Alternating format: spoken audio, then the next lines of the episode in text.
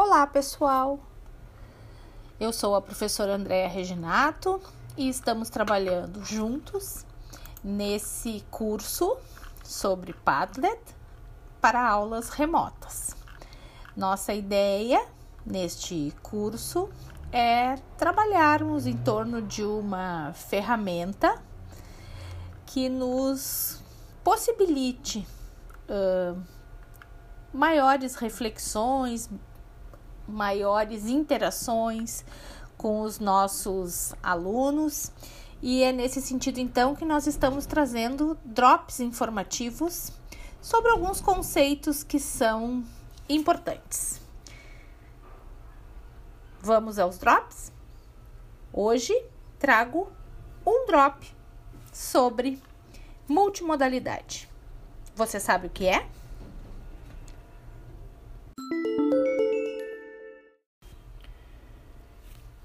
No Drops de hoje, vamos conversar um pouco sobre multimodalidade.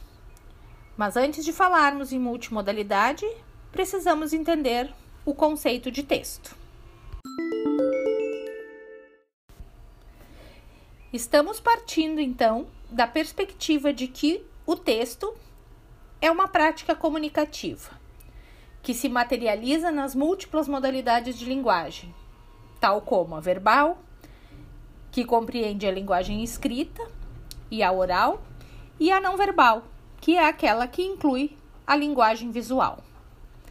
O texto, então, é resultado da atuação das diferentes formas de linguagem, certo? Assim, um texto irá se materializar por meio das linguagens escrita, oral, imagética e também a partir da integração dessas modalidades. E é a partir desse conceito que nós estamos chamando de texto que nós podemos então traçar uma compreensão, um entendimento para o conceito de multimodalidade.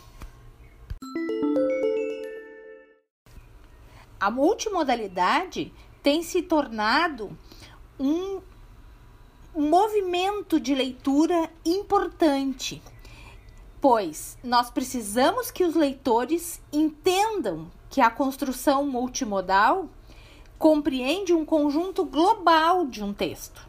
Ou seja, o leitor precisa compreender que o texto se constitui por palavras escritas, por oralidades, por imagens, por imagens em movimento, por gráficos, por cores, por formatos, por gestos, por olhares. E a multimodalidade, ela está relacionada às escolhas das diferentes formas de comunicação na construção de um texto.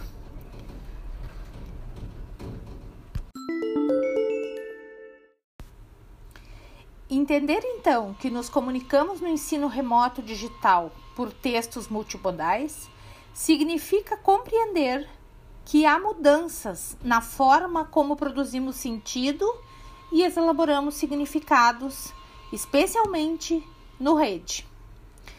Precisamos então alertar que a multimodalidade não é fruto apenas do meio digital, uma vez que nós temos na interação face a face além da linguagem verbal e oral, a própria postura, os gestos, as expressões faciais, o tom da voz, como por exemplo neste podcast.